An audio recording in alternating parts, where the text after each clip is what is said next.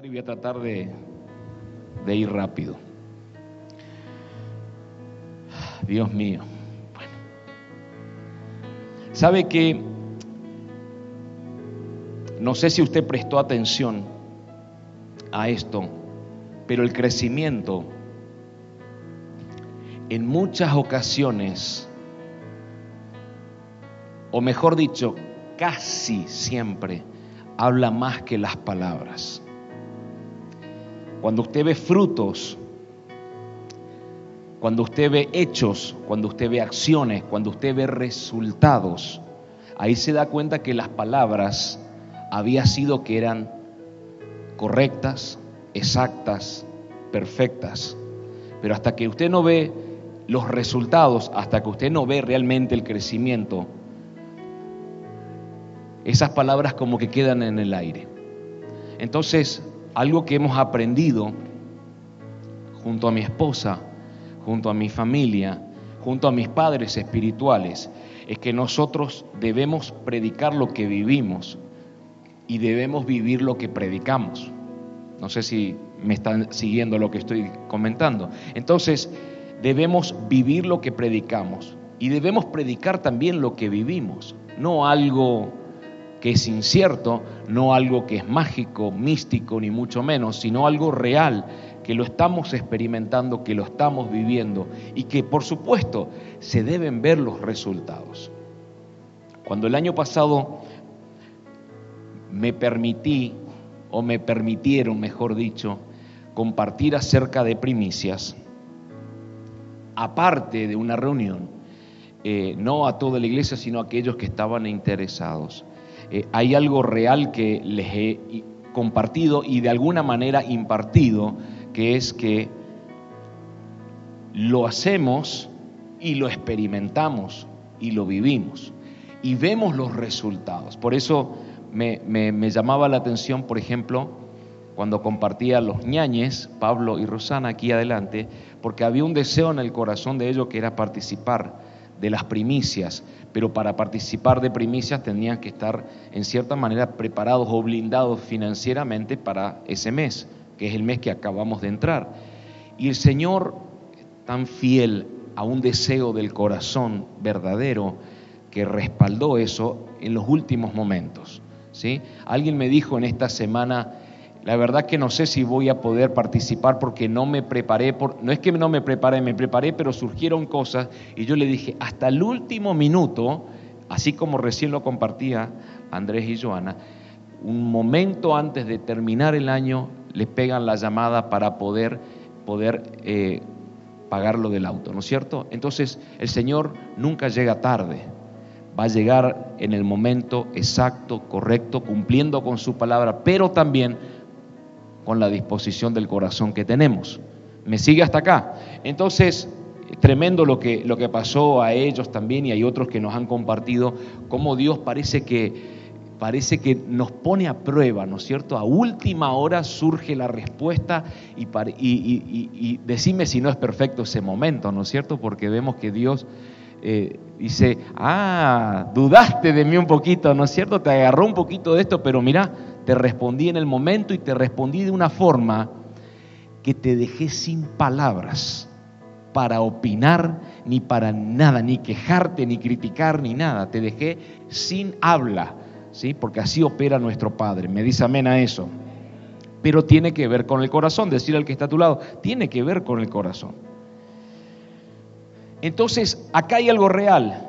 En el crecimiento en nuestra vida, cuando hay un crecimiento, las acciones, los hechos, los resultados, siempre hablan más que las palabras. Ahora, crecer no es algo que nos pertenezca a nosotros como responsabilidad. Ahora, nadie puede detener el crecimiento biológico, natural. Pero, sin embargo, podemos influenciar en cómo crecer. Cómo crecer. Y esto es lo que, es lo que Dios quiere que entendamos. Porque el domingo pasado te dije, este año, esta temporada 2022 vas a crecer. Ahora yo quiero entrar en ese tema. Porque de verdad quiero que crezcas. de verdad, yo quiero ver a los hijos crecer. Y es más, quiero ver a los hijos crecer más que mi propia vida. No solo a mis hijos biológicos, que a la vez son mis hijos espirituales, Tomás y Tobías, sino también a mis hijos espirituales, quiero que crezcan. Decirle al que está a tu lado, gracias a Dios, mi papá quiere que crezca más que él. ¿Me sigue hasta acá?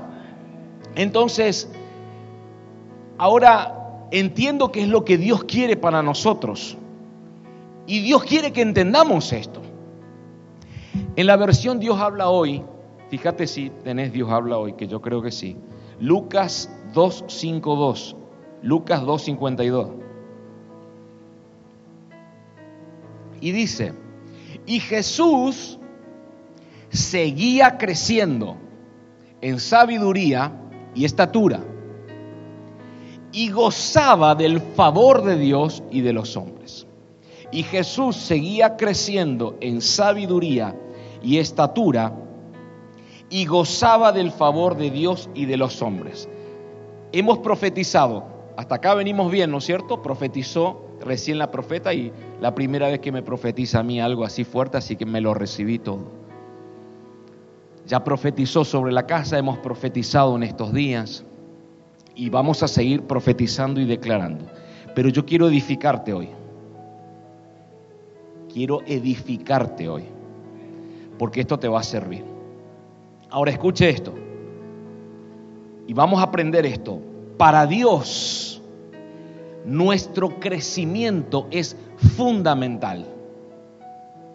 Si alguno de aquí piensa y entiende que para mí, como Padre Espiritual, es necesario y fundamental, imagínese lo que es para nuestro Padre del cielo.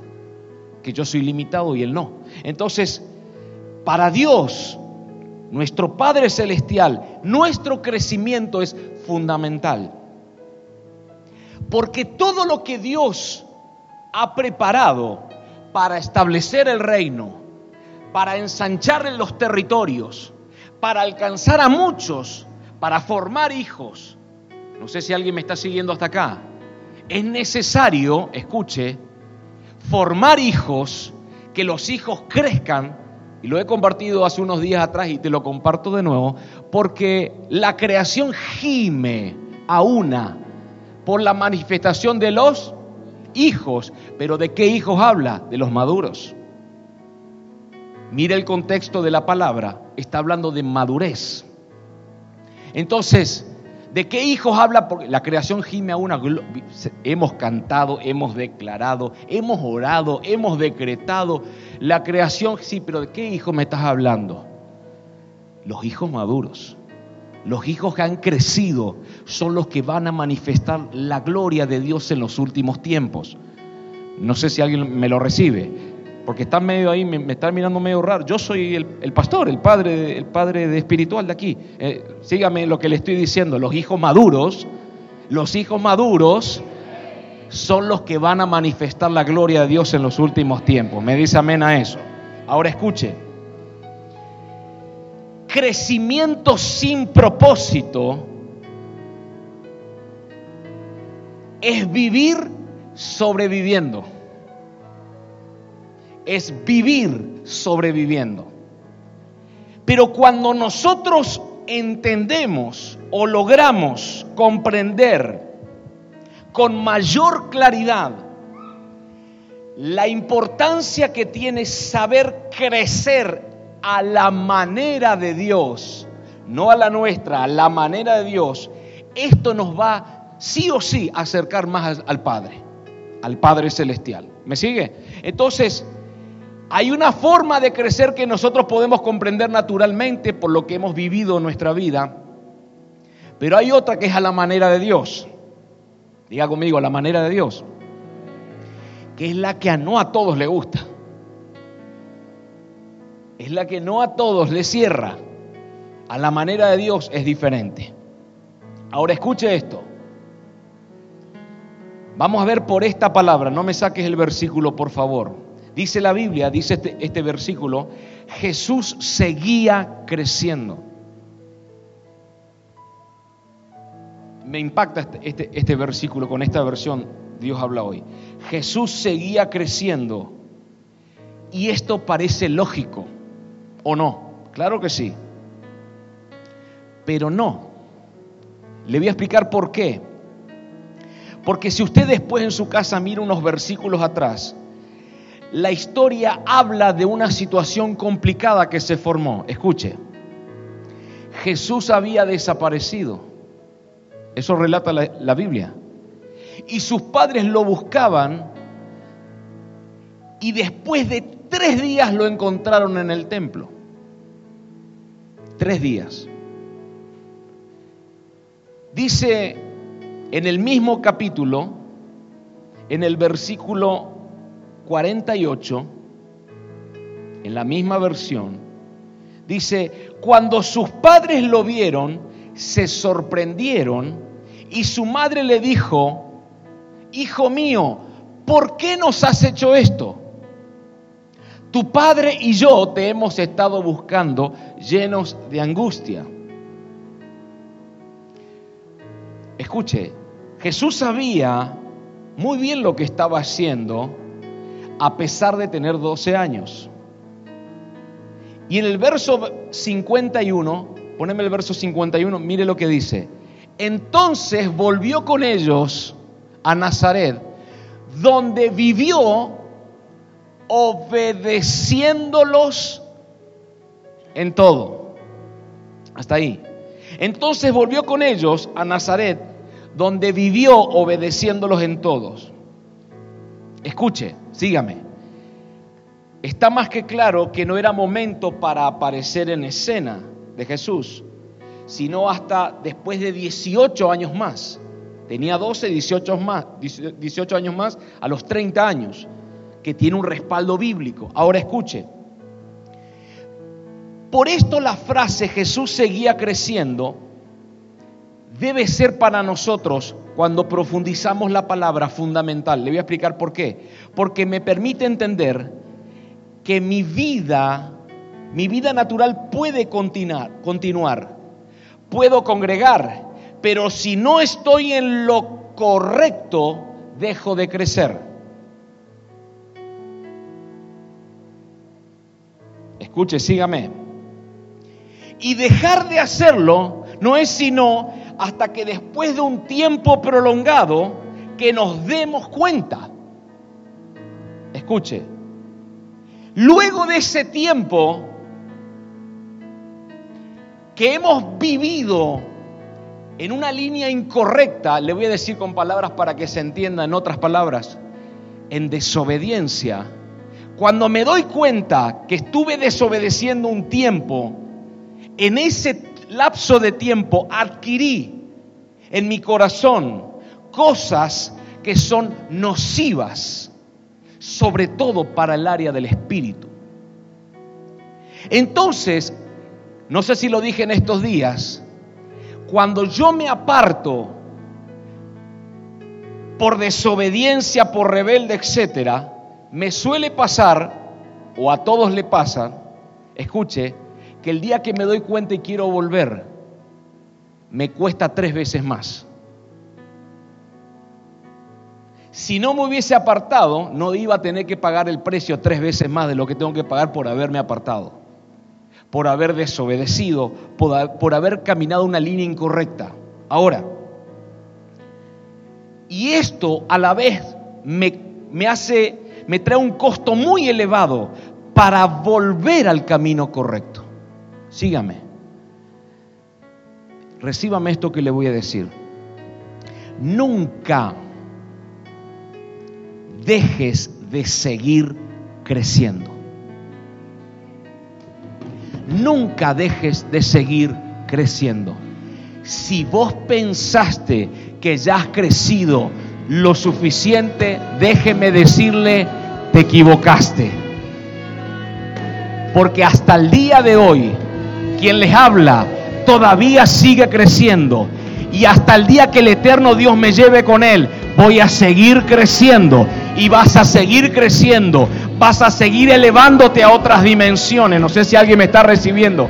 No dejes de seguir creciendo. Así como Jesús seguía creciendo, usted y yo debemos seguir creciendo y no detenernos por nada. ¿Me dice amén a eso? Dele un aplauso al Señor.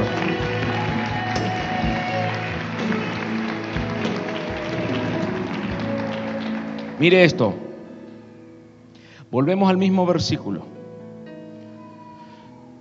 Lucas 2.52. Y Jesús seguía creciendo, y dice la Biblia, en sabiduría.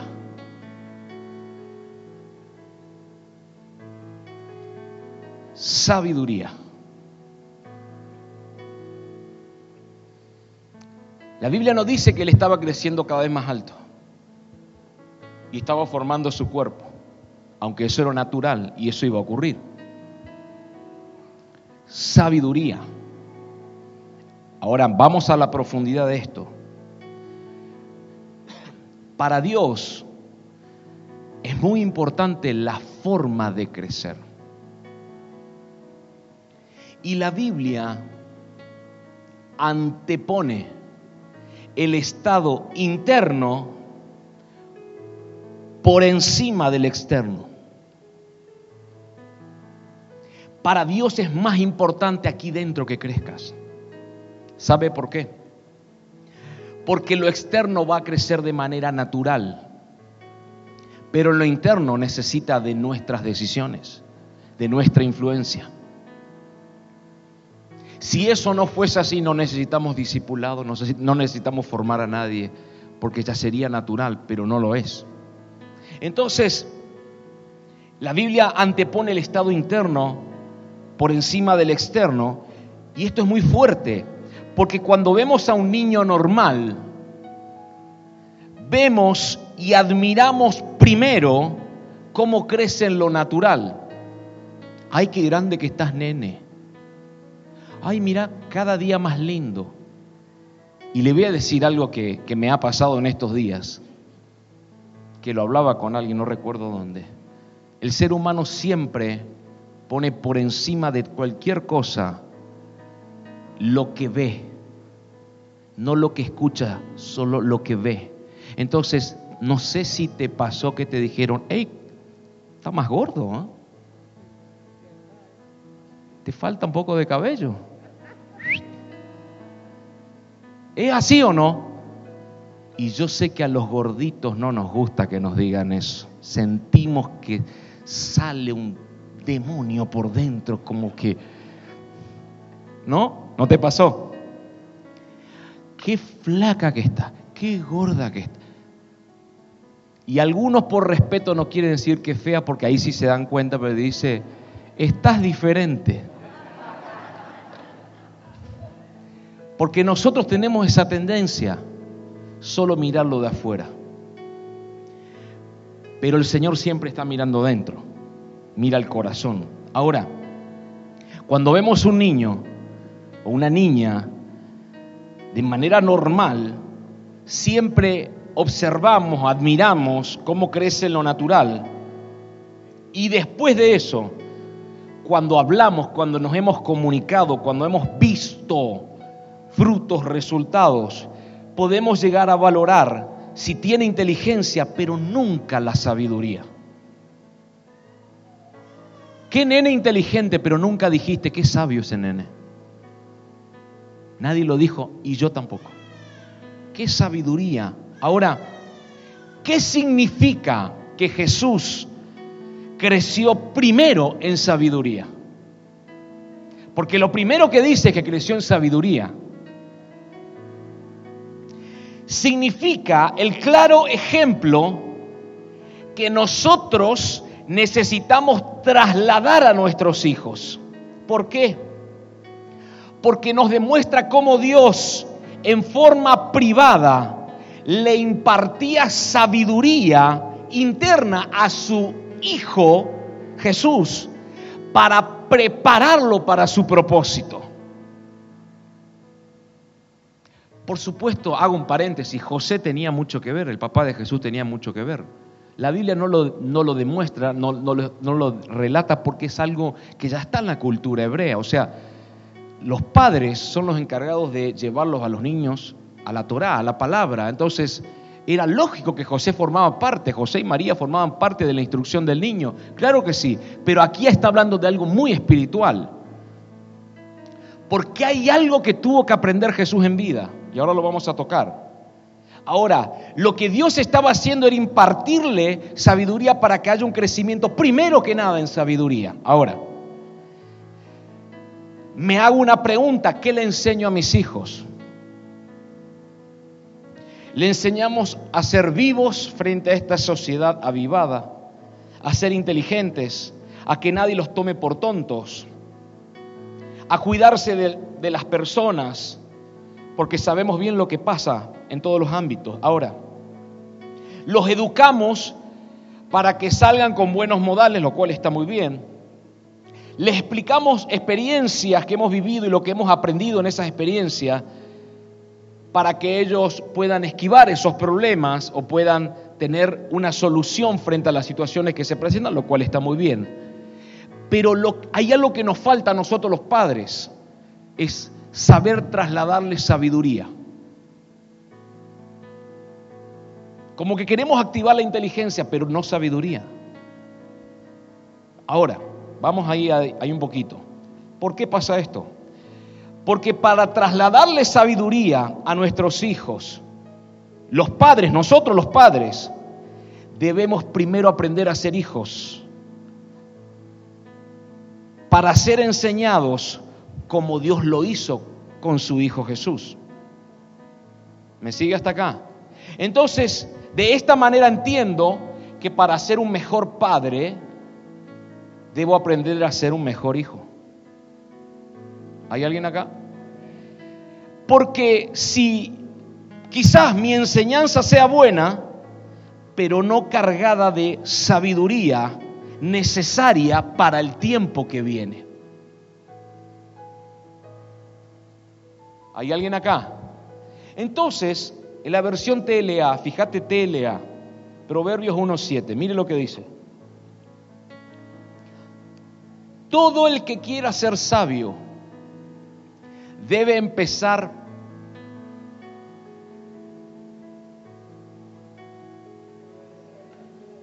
por obedecer a Dios.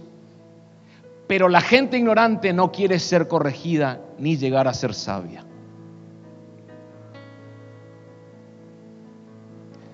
Todo el que quiera ser sabio, en la versión Reina Valera conocemos, el principio de la sabiduría es el temor de el Señor. Así dice, ¿qué es temor? Es un respeto santo, dirían algunos, ¿no es cierto? Así es. ¿Sabe cuál es la profundidad del temor? La obediencia. Usted me dice que teme a Dios y usted no lo obedece, usted no le teme a Dios. Acá está más claro entonces el versículo. Todo el que quiera ser sabio para empezar por obedecer, todo el que quiera ser sabio debe empezar por obedecer a Dios. ¿Cuál fue la instrucción entonces de José y María? Del eterno Dios impartiéndole sabiduría sobre el primogénito de la creación, Jesús. ¿Cuál, ¿Qué era? Obediencia. Eso es ser sabio. ¿Hay alguien acá? Yo digo obediencia, amados, parece que los demonios que estaban afuera parece que pudieron entrar al templo. Digo la palabra obediencia y me encanta, ¿sabe por qué? Porque me he acostumbrado a que, como que decir, oh, ahí me duele la panza. Y, y, usted va a ver que los hermanos se van al baño en ese momento. Digo obediencia se van todos al baño. Fíjese, presta atención a eso. Son libres ahí afuera.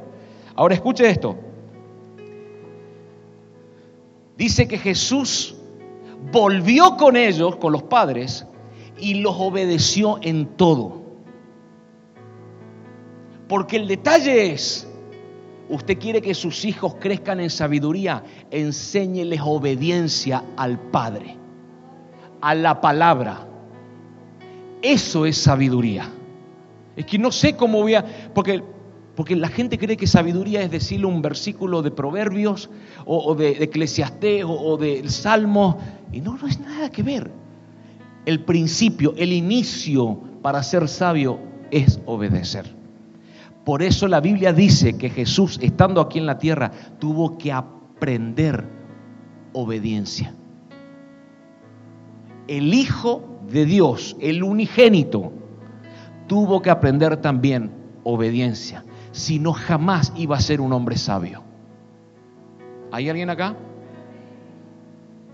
Diga conmigo, para ser sabio, tengo que obedecer. Porque ahí hay mucha sabiduría en la obediencia a la palabra. ¿Me dice amén? Entonces vamos a aprender esto. Nuestro crecimiento está totalmente ligado a la sabiduría. Ahora escuche. Y tenemos que tener en claro que Dios no envía y no enviará a personas necias a alcanzar grandes propósitos. Nunca. Le voy a decir de otra manera, Dios nunca envía a los desobedientes a grandes propósitos. Solamente a los obedientes. En otras palabras, a los confiables. ¿Me sigue hasta acá?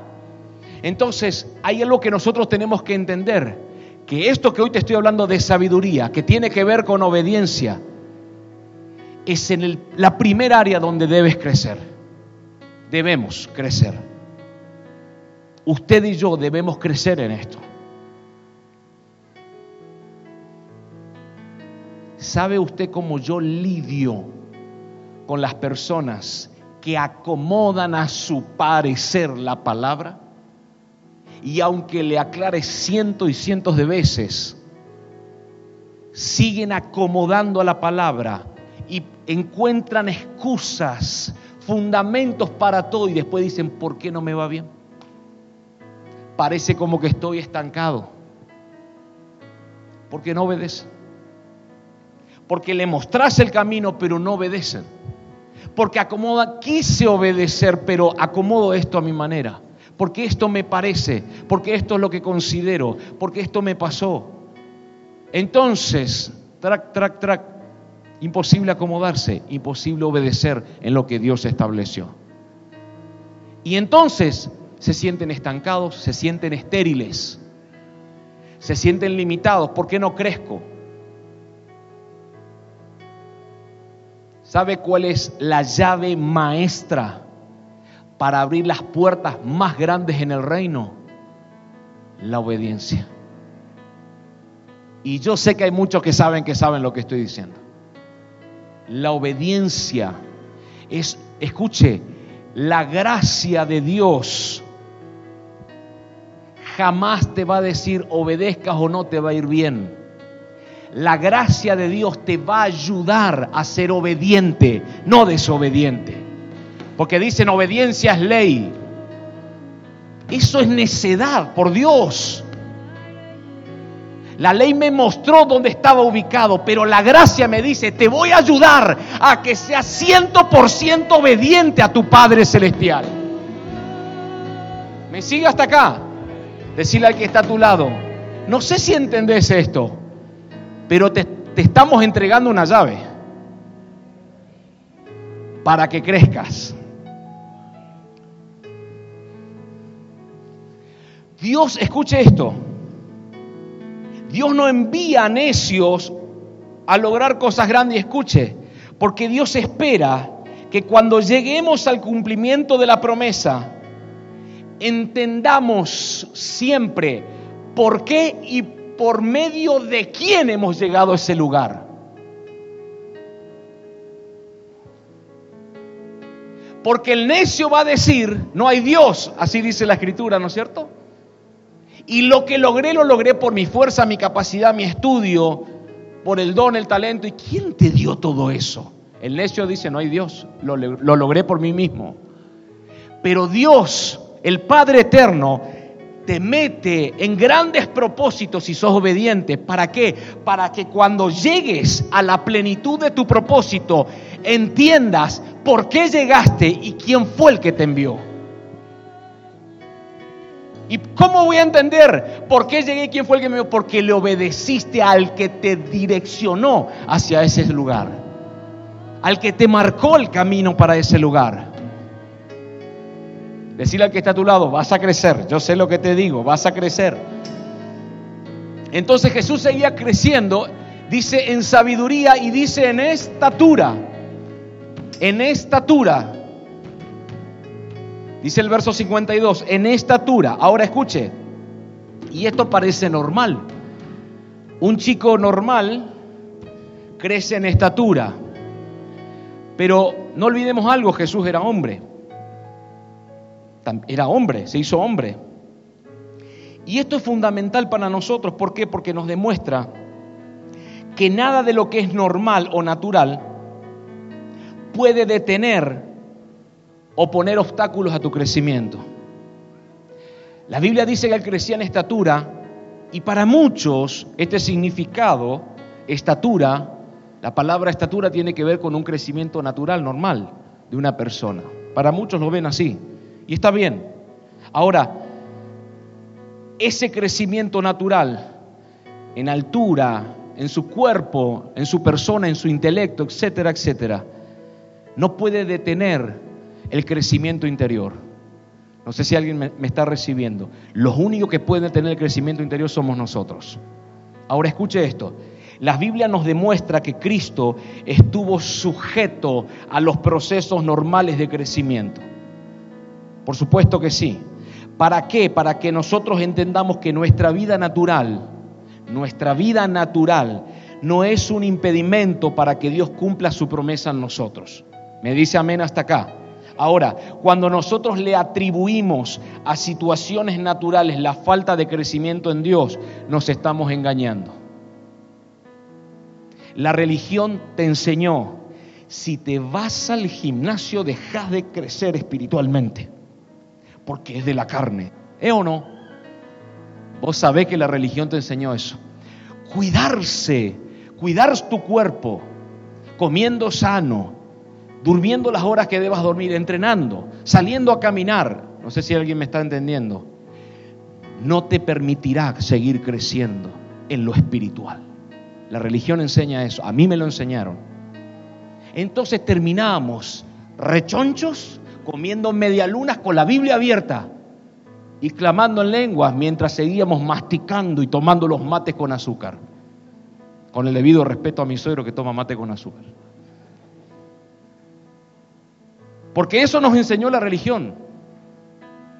Pero no nos dimos cuenta que tu cuerpo es templo del Espíritu Santo de Dios. Y si hay algo que Dios quiere en este tiempo para renovar nuestra mente es cuidarte. Que te cuides. Mirarle que está a tu lado y decirle, afloja con el pan afloja.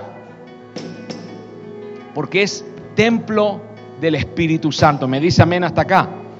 Y estamos hablando de algo natural. Porque la religión nos enseñó eso. Ahora, cuando un problema natural de la vida se nos presenta y determinamos que por causa de eso no puedo creer en Dios, en realidad escuche, aunque suene bien al oído, es una excusa que tenemos. Porque si bien pasamos momentos difíciles, donde se nos hace muy difícil llevar adelante la relación con Dios, no vamos a poder olvidar lo que dice Romanos 8:28 Reina Valera. Escuche esto y dice, y sabemos que a los que aman a Dios, todas las cosas les ayudan a bien. ¿Me sigue? Ahora, nuestro crecimiento natural, reitero esto, nuestro crecimiento en Dios está por encima de todo lo natural. Lo natural va a seguir creciendo, en eso estamos de acuerdo, pero lo del Espíritu está por encima de lo natural. Me dice amén hasta acá. Ahora, la palabra que se usa en el griego, allí en este versículo, estatura, ¿sabe qué también significa? Ay, Dios mío, madurez. La palabra original en el griego es también significa madurez. Entonces, vemos dos posturas con la misma palabra. Una es un, un crecimiento natural, pero hay otro que está conectado también, que es madurez. Entonces Jesús seguía también madurando, creciendo, avanzando en todas las áreas. ¿Me sigue hasta acá? Estamos hablando de crecimiento. Ahora, y dice en el, punto 4, en el mismo versículo, gozaba del favor de Dios. Yo tengo una lógica, este es mi pensamiento. Cuando nosotros obedecemos a Dios, que para mí es una llave, es un principio del reino, obedecer a Dios, hay algo que se va a activar y es el favor de Dios. Siempre dije y siempre lo voy a creer que Dios bendice a los obedientes. No he visto todavía, escuche, que Dios bendiga en plenitud a un desobediente. No he visto. Y, si, pastor, a mí me ha bendecido el Señor, sí, y yo soy desobediente. Usted imagínese la situación que se presenta cuando alguien me dijo una vez eso. Me dice eso, pastor, Dios me bendijo aunque soy desobediente. Esta fue mi mirada, mira, así fue mi mirada.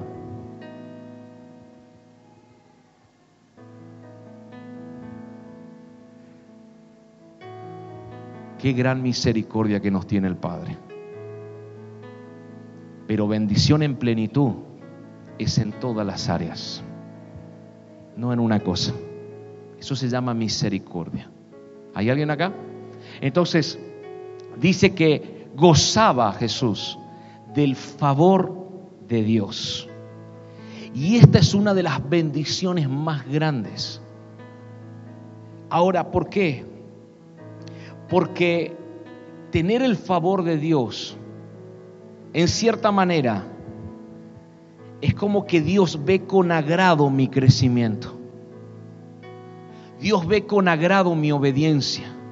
Dios ve con agrado lo que estoy haciendo de lo que Él me dijo que haga. Entonces hay un favor que se libera.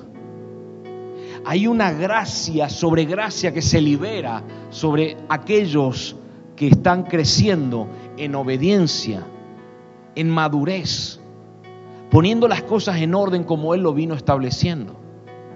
No sé si alguien me está siguiendo. Entonces, el favor de Dios empieza a activar ahí. Y esto Jesús lo estaba gozando. Y esto me llevará a contar con la ayuda de Dios en todo momento. Porque el favor de Dios no es que vos camines y se te abran las puertas solamente, sin que toques ni siquiera el picaporte. El favor de Dios no es que la gente corra a vos por causa de Cristo. El favor de Dios no es que la gente vea en vos una tierra deseable solamente.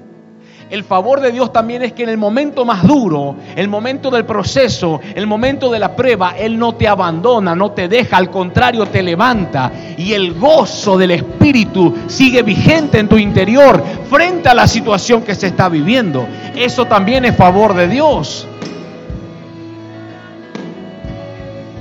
Menospreciamos muchas veces esto, porque tenemos una manera de pensar yo pensé que el favor de Dios era porque todo el tiempo vienen los regalitos del cielo. Todo el tiempo vienen las bendiciones. Pero en el día de la prueba, porque todos vamos a ser probados, en los momentos que Dios dispone, es ahí donde nosotros podemos estar bien firmes con Él. Bien parados, fortalecidos. Pero vos estás en esta prueba, ¿cómo vas a estar así? No sé si a alguien le pasó eso. Estabas en una prueba dura, pero había un gozo en tu interior. y te alegrabas, te reías de la prueba. Parece que Satanás y todos sus demonios se pusieron de acuerdo a dejar a todas las personas del mundo y atacarte a vos. Y había un gozo en tu interior. No sé si a alguno le pasó eso. Y viene alguien y te dice, con todos los dramas que tenés, ¿en serio que te estás riendo? ¿Sabe cómo se llama eso? Favor de Dios sobre mi vida. ¿Y por qué estás tan contento? Porque debería estar afligido, porque la idea es que te aflija todo eso. ¿Sabes por qué tengo este gozo? Primero, yo tengo el favor de Dios sobre mi vida y aún en las pruebas las puedo soportar.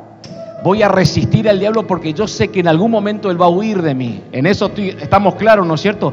Pero yo sé que después de esta prueba, Dios mío, lo que se me viene, hay algo que me está esperando del otro lado del mar hay alguna bendición que se me está por liberar y estaba esperando el momento, porque antes de recibir la bendición vas a tener una prueba, una guerra, una batalla, pero la vas a vencer. Y cuando cruces al otro lado va a estar lo que Dios había preparado para vos.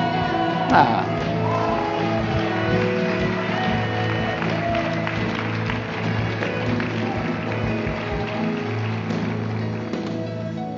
Escuche, no todos, no todos gozan del favor de Dios. Personalmente, considero que muy pocos, muy pocos. Dios ama a todos, por supuesto que sí. Pero no significa que está de acuerdo con las formas de crecimiento personal de cada uno. Y esto muchas veces hace que las personas no cuenten con su favor. Cuando me refiero a las formas de crecimiento personal, hay personas que buscan caminos alternativos y que son creyentes. No lo hacen a la manera de Dios, a la forma de Dios, sino a su manera. Entonces hay situaciones que se presentan, porque Dios te dijo de tal manera, pero vos lo quisiste hacer de otra manera. Entonces, ahí es donde vemos personas que en algunas cosas obedecen, pero no en todas. Que algunas cosas las ponen en práctica, pero a su manera de pensar, aunque les fue aclarado que no era esa la manera. Y si, ¿por qué no tengo el favor de Dios?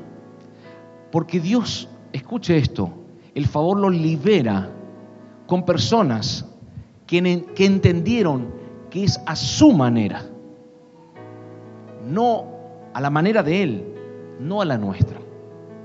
Y esto me habla a mí también, por supuesto. Porque muchas veces intentamos con las mismas formas, pero no pasa nada. Y lo poco que pasa, decimos gloria a Dios, aleluya. No, eso no es favor, eso es misericordia. Yo te aseguro que el favor de Dios, cuando se te comience a activar, te vas a quedar así que no vas a poder creer ni entender por qué. ¿Hay alguien aquí? Entonces usted veía que Jesús crecía en el favor de Dios y en todas las cosas, en todas, en todas las áreas. Fíjese que los cielos, Jesús caminaba con cielos abiertos. Jesús caminaba con el favor de Dios, inclusive cuando Judas lo entregó. Ahí no es que se cerraron los cielos en sí, estaba el cielo abierto. ¿Por qué? Porque estaba en su propósito. Se estaba cumpliendo lo que Dios había establecido para ese tiempo. Pero había un favor. Mi modelo a seguir, que es Jesús, mi modelo a seguir obedeció en todo. Y dice la Biblia que obedeció hasta la muerte. ¿Cómo no se iba a cumplir el propósito que Dios tenía con él? Pero claro que sí. Ahora, uno de los errores, ya estoy terminando, más grandes del ser humano es creer que la demostración del favor de Dios es en el bienestar financiero. ¿Y sabe por qué es un gran error? La gente, a mí me parece muy, muy tonto eso. Le voy a explicar por qué, mi pensamiento, ¿eh? mi humilde opinión. Escuche, la gente dice, este hombre tiene el favor de Dios. ¿Por qué? Porque es impresionante como Dios lo bendijo financieramente. wow, qué limitada esa manera de pensar. Le voy a explicar por qué.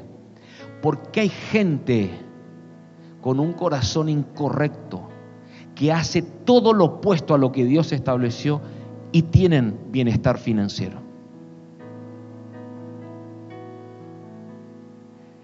Cuando Dios te da su favor, no es solo en las finanzas, es en todas las áreas. En tu matrimonio, en tu familia, con tus hijos, en tu ministerio, en tu propósito, en tus proyectos, en tus negocios, en tus empresas, en todo lo que emprendas, el favor de Dios te acompaña en todas las áreas de tu vida. Me dice amén a eso. Déselo fuerte.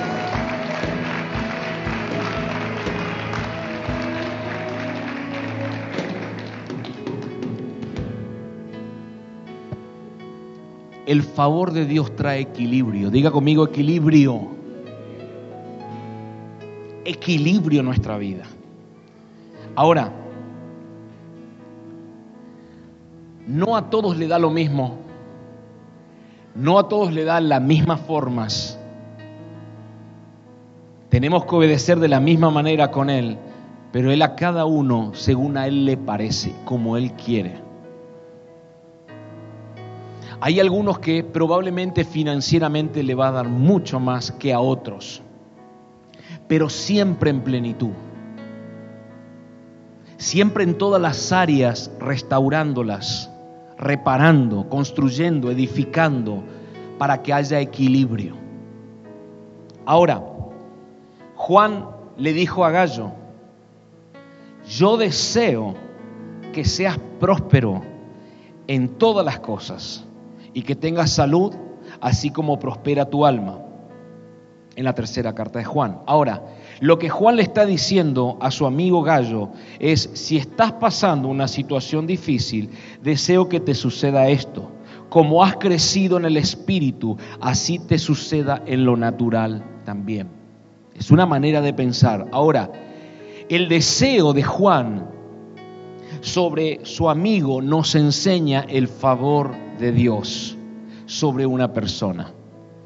Podemos tener un momento difícil en lo natural o en lo espiritual, pero el favor de Dios va a equilibrar, va a acomodar todas las cosas. No sé si alguien me lo está recibiendo. Ahora, esto es sumamente importante porque no es que vamos a buscar el favor de Dios de una manera natural. El favor de Dios se va a activar solo cuando empieces a entender de obediencia, de legalidad, de integridad, en las cosas que por ahí no le damos relevancia, pero son importantes. ¿Hay alguien acá? Entonces, decirle al que está a tu lado que hace rato que no le hablas y decirle, legalidad es importante. Decirle integridad es importante. Decirle al que está a tu lado, lealtad es importante. Es importante. Obediencia es importante, claro que sí. No podemos poner eso a un costado. Eh, acuérdense que estoy edificando hoy, ¿eh? estoy edificando. Ahora escuche esto.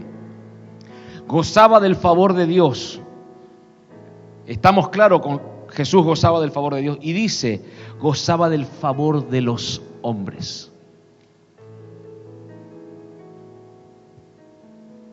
Y esto es importante. El crecimiento a la manera de Dios produce también favor de los hombres. Y esto no quiere decir que no va a haber personas que te rechacen, que te traicionen, por el contrario, habrá gente que te rechace, que te traicione, que busque tu mal. Pero cuando comiences seguramente a hacer las cosas bien, van a venir decepciones. Puede que sí. Van a haber personas, escuche, que estaban cerca, que se te van a alejar y vos creés que Dios las alejó y en realidad le pegaste al ángulo. Porque eran personas que no tenían que estar cerca tuyo. Porque cuando empiezo a hacer las cosas en orden, a caminar la senda correcta, hacer correctamente lo que siempre tuve que hacer y nunca lo hice, van a empezar a ocurrir cosas. Van a empezar a ocurrir cosas. Muchos amigos se te van a alejar. Muchos parientes que te amaban mucho te van a bloquear en el WhatsApp y te van a bloquear en el Facebook. Te va a pasar eso. Pero después de un tiempo, cuando aprendas a tomarte bien de Dios, vas a ver el favor real de los hombres, donde va a venir la gente correcta a tu lado, la gente idónea a tu lado que te va a ayudar a crecer, a ser edificado, edificada. Personas que te van a decir, mira, a mí me funcionó esto, en esto me fue bien y yo crecí y vas a tomar muchas cuestiones que otros no te edificaban, no te ayudaban a avanzar, a crecer. No sé si alguien me está recibiendo esto. Eso tiene que ver con el favor de los hombres. Ahora, escuche esto. Van a venir personas que van a ser de tremenda bendición para vos. Y que vos vas a decir, ¿y este qué onda? Y ahí te vas a acordar, mi Padre Espiritual me dijo, van a empezar a venir personas, una vez que me pongo en línea, derechito, a caminar derechito, van a venir personas que me van a bendecir, que van a ser de edificación para mí. No sé si alguien me está recibiendo esto. Creo que hasta te estoy profetizando en esto. Van a venir personas que te van a decir, hey, no sé por qué, pero te tengo que dar esto. ¡Pum! No sé por qué, pero esta puerta es para vos. No sé por qué. Esto te corresponde. Personas que te van a traer favor. Favor, el favor de los hombres. No sé si alguien me lo está entendiendo había sido que era de Dios que se alejen los que no me edificaban, porque Dios me iba a mandar las personas correctas, idóneas, para que yo siga creciendo en sabiduría, siga creciendo en estatura y madurez, siga creciendo en el favor de Dios. Alguien diga amén a eso. Decirle al que está a tu lado, vienen personas que te van a bendecir, que te van a ministrar de Dios, que te van a dar palabras, que te van a bendecir. Ay Dios mío. Y ahí vas a entender que el Padre te está bendiciendo por las personas que van a venir y nunca te diste cuenta. Vamos, déselo fuerte.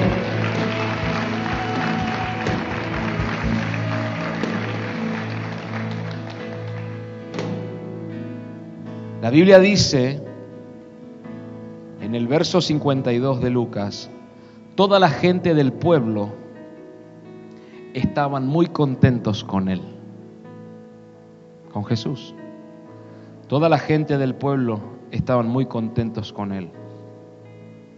No estaban contentos con Jesús porque él era el Mesías. No estaban contentos con Jesús porque él era el Mesías. Estaban contentos con él porque indudablemente era una persona, Jesús era una persona que supo convivir en la sociedad siendo un testimonio vivo de Dios. Eso es también favor de los hombres. Crecer en el favor de los hombres es muy importante para nuestro crecimiento y la expansión del reino de Dios en la tierra. Porque una persona puede poseer la verdad, pero si su manera de vivir no lo acompaña, entonces nadie lo va a escuchar. Por eso te dije al inicio, qué importante es predicar lo que vivimos y vivir lo que predicamos. Las personas que ven que tenés una excelente oratoria, una excelente parla, ¿no es cierto? Pero no vivís lo que estás predicando, llega un momento que decís, este es un, es un hipócrita. Este está, es un falso. Este me está dando palabras de ánimo y está bien eso, pero no está viviendo lo que está predicando. Me acuerdo que mi padre espiritual en un momento compartió, él le profetizaba medio planeta, antes de entrar al diseño de paternidad, antes que él esté bajo el apóstol José Luis Álamo. Y, él, él siempre comparte que activaba empresarios, tremendo pero él no tenía un peso partido por la mitad. Ya estaba pensando que no tenía ni para volver en un colectivo al lugar donde se estaba alojando. Entonces dijo, acá hay algo que no está en orden. Eh, él lo comparte siempre, ¿eh? no, lo estoy, no estoy contando una intimidad, él siempre lo comparte. Hay algo que no está en orden. Estoy hablando de que vas a vivir en abundancia, pero el que habla no lo está viviendo. Que vas a activar empresas. Empresarios se van a forjar, pero no tengo ni para volver el colectivo al alojamiento. Cuando entra bajo el diseño de paternidad, ahí se dio cuenta, por su padre espiritual, que él tenía que predicar lo que vivía, no lo que no vivía. Ahora, había una gracia y hay una gracia sobre él para activar finanzas. En eso estoy totalmente de acuerdo. Pero él dijo, para que yo libere eso, tengo que vivirlo. Porque si no, mi vida no respalda lo que hablo. Eso tiene que ver también con lo que Dios nos quiere dar a todos, el favor de los hombres. Porque la gente Vos vas a ir a hablarle muy lindo de Jesús, pero va a querer ver lo que estás viviendo. Vas a querer, van a querer ver, a ver, mostrame con hechos, con resultados, con acciones, mostrame tu familia. ¿Sabe por qué podemos nosotros ministrar junto a mi esposa, con mi hijo? Podemos ministrar mi casa y yo en el discipulado. Porque lo estamos viviendo. El, el martes hablamos del acuerdo dentro del matrimonio. Amados, les dije en ese momento, estamos hablando de esencia. O sea, lo que estamos viviendo no es un invento. Fíjese que no había ningún bosquejo sistemático. Hemos hablado y estamos impartiendo lo que vivimos, porque de eso se trata. Y el favor de los hombres se va a activar también sobre cada uno cuando vean que lo que estás hablando tiene un respaldo no estás hablando de algo que no vivís, sino de algo que realmente lo vivís.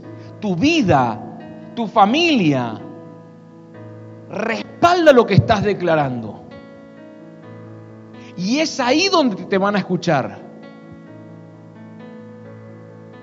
Escuche, todos cometemos errores y tenemos un pasado, todos tenemos un pasado, claro que sí.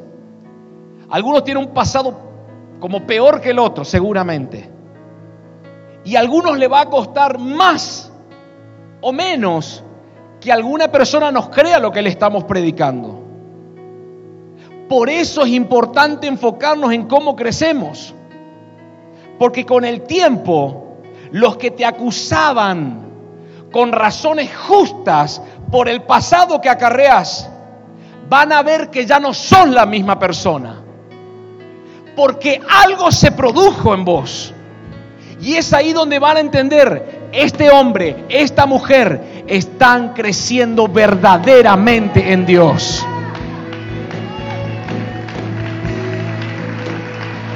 Vamos.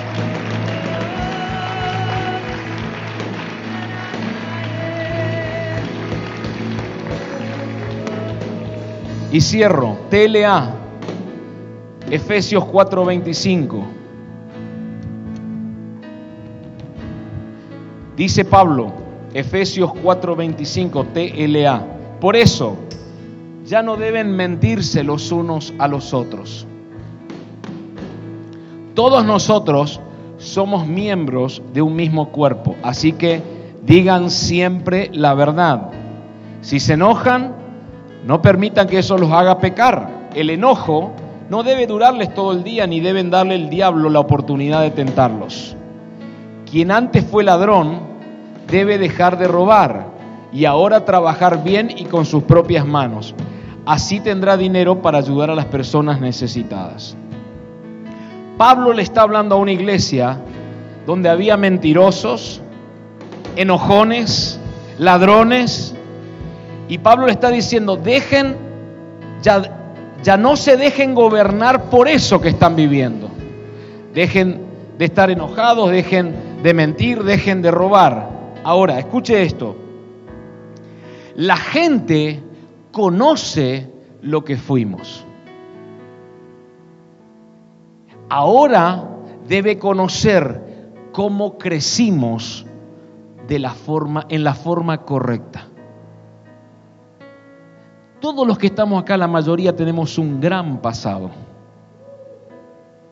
Y algunos como el que acaba de decir, Ni te cuento. Tenemos un tremendo pasado muchos. Ahora, la gente cuando te ve ahora, cuando te conozca ahora, se va a dar cuenta que has crecido en Dios, que Dios realmente te cambió la vida. ¿Sabe lo feo que es? Ya termino. ¿Sabe lo feo que es que un hijo, y encima que yo me entere que de esta casa me da gana de, bueno, ese otro tema lo entrego al Señor, que acá habla todo santurrón, tiene aureolas en la cabeza, tiene alas que se les amplían así de, de arcángeles, pero en su trabajo, en su trabajo, hablan como habla la gente del mundo. Parafrasean y tratan temas que no convienen, meten las manos en la lata, mienten, hurtan, roban, le hacen mal a otros, pero después dicen, el Señor me cambió la vida. Dios mío, una vergüenza ajena. Pero yo sé que ninguno de esos está aquí presente hoy para la gloria de Dios. De alguien diga amén, gloria a Dios y aleluya no va a pasar con vos. Amén. No me, el pastor no se va a enterar de nada de ese tipo de cosas, ¿no es cierto? Ahora escuche, crecer tiene que ver con que las personas que nos rodean puedan ver a Dios en nosotros. ¿Quieres saber la profundidad de lo que es crecimiento? Eso. Que la gente que te rodea pueda ver a Dios en tu vida.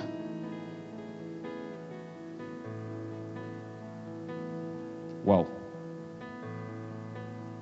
Que la gente que, la misma que antes hablabas, que vio al Juancito peleador, al Juancito ladrón, al, Juancito mentiroso, al Juancito eh, mujeriego, pueda ver hoy a Juan íntimo de Jesús, a un Juan que vive en integridad, en legalidad, en lealtad, en obediencia al Padre. Un Juan confiable pueda haber hoy. Que la gente que conoce tu pasado pueda ver a Dios hoy en tu vida. Me diga amén a eso, por favor. Decirle al que está a tu lado, eso es lo que va a pasar. Eso es lo que va a pasar. Porque vas a crecer. Profetizáselo. Vas a crecer. Vas a crecer. Vas a crecer es necesario que Él crezca y que yo mengüe. Y ahí estará el verdadero crecimiento. ¿Me dice amén a eso? Dele un aplauso entonces por eso. Aleluya. Póngase de pie, por favor.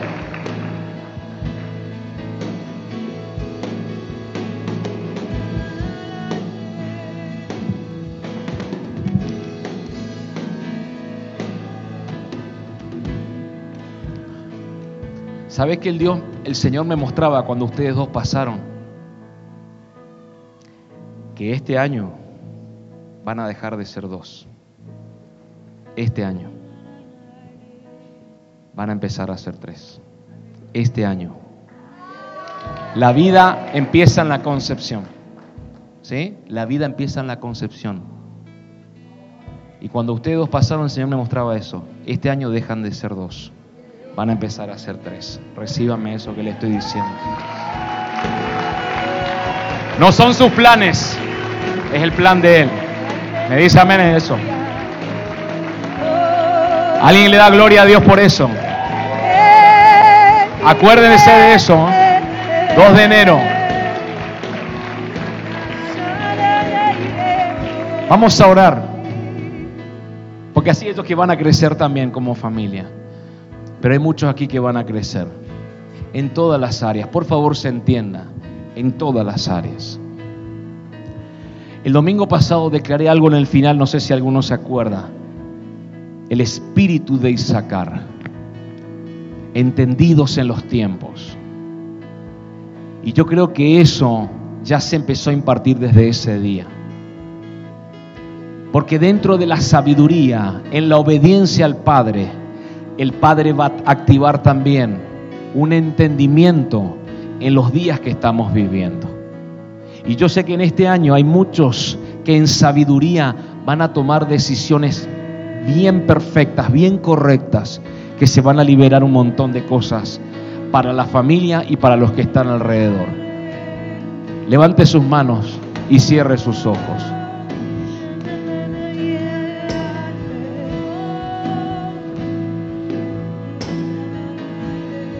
Alguien plantó, alguien regó, pero hay alguien que te va a dar el crecimiento y es el Padre. El Padre te va a dar el crecimiento en este tiempo. El Padre, el Padre, que es el que nos guía por caminos de justicia. El Padre, que es el que libera el que muestra, el que direcciona, el Padre. Yo te imparto ahora por la palabra, vas a crecer. No vas a crecer solamente en tu familia, en la finanza, en tu trabajo. Vas a crecer como persona. Vas a crecer en tu espíritu. Vas a crecer en las cosas que por años se han estancado y no pudiste madurar. Pero yo activo neuronas, activo ahora mentes renovadas en el nombre de Jesús, activo por el poder de la palabra, en los corazones, todo lo que el Eterno ha establecido para esta temporada 2022. Vas a crecer yo te lo estoy impartiendo a esto. Vas a crecer.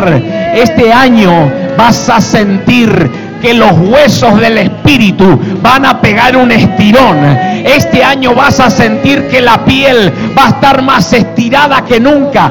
La piel espiritual, porque estás por crecer como no has crecido los últimos años. Vas a crecer en el espíritu, vas a crecer en tus emociones, vas a madurar, vas a estar equilibrado. En el nombre de Jesús de Nazaret, yo libero, Padre, dominio propio. Uno de los frutos del Espíritu, dominio propio, equilibrio frente a todas las cosas. Vas a tener esto porque el Espíritu de Dios ya empezó a impartir esto. Levante sus manos y empieza a tomar todo lo que se está liberando. En el nombre de Jesús. Te vas a multiplicar. Oh,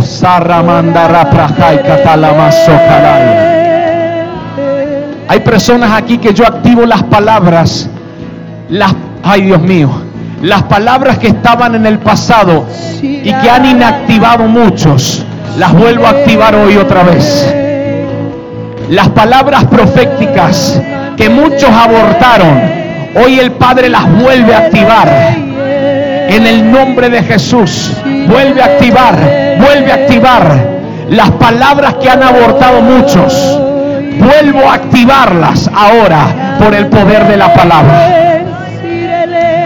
Recuerda ahora las palabras que has recibido el año pasado, en el 2020, en el 2019 Vuelvo a activar esas palabras. Hazlo. Hazlo. Porque el Padre te abre una ventana de favor. Vas a crecer en este año. Voy a ver a los hijos crecer como nunca antes.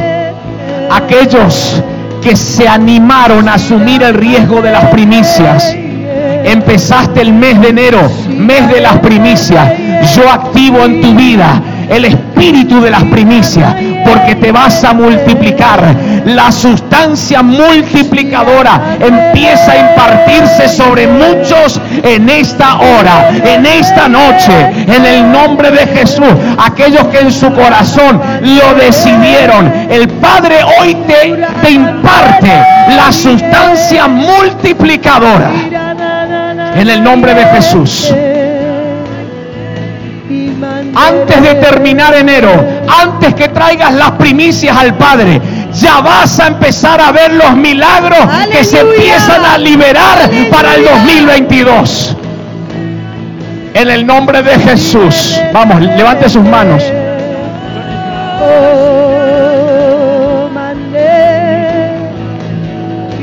Vamos, recíbame, recíbame esto.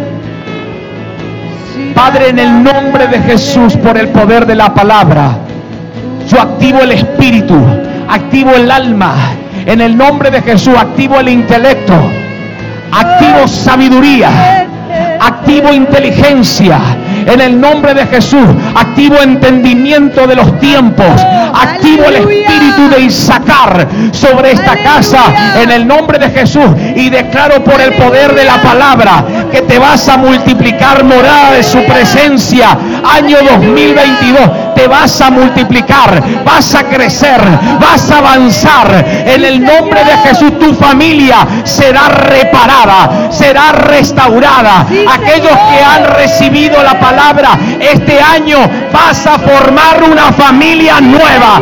En el nombre de Jesús de Nazaret, yo envío la palabra al norte, al sur, al este y al oeste, a los hijos asignados a esta casa para que empiecen a correr en el nombre de Jesús, guiados por el Espíritu a este lugar, porque la paternidad del Padre Eterno va a empezar a establecerse sobre muchos en esta ciudad, sobre muchos en Corrientes, sobre muchos en Fontana, sobre muchos en Barranquera, sobre muchos en Vilela, en el nombre de Jesús y declaramos por el poder de la palabra que el norte argentino empieza a desprenderse la orfandad en el nombre de Jesús, porque la paternidad de Dios se establece sobre el territorio. En el nombre de Jesús. Aleluya. Levante sus manos. Padre, en el nombre de Jesús. A partir de hoy empiezas a ver, a partir de hoy vas a empezar a ver que todo lo que Dios estableció para el 2022 comienza a activarse. Lo vas a ver naturalizado. Esta semana que entras ya vas a empezar a ver muchas cosas. Se te van a multiplicar los milagros. En el nombre, ay Dios mío, se te van a multiplicar los milagros. Anímate a orar por otros por sanidad. Anímate a impartir a otros por milagros. Tu familia va a empezar a recibir milagros. Levante sus manos. Aquellos que estuviste orando en este tiempo, familiares, padres, hermanos, tíos, primos, van a empezar a correr en el mes de enero sobre esta casa. Acuérdate de esta palabra. Vas a ver familias tuyas. Tu familia.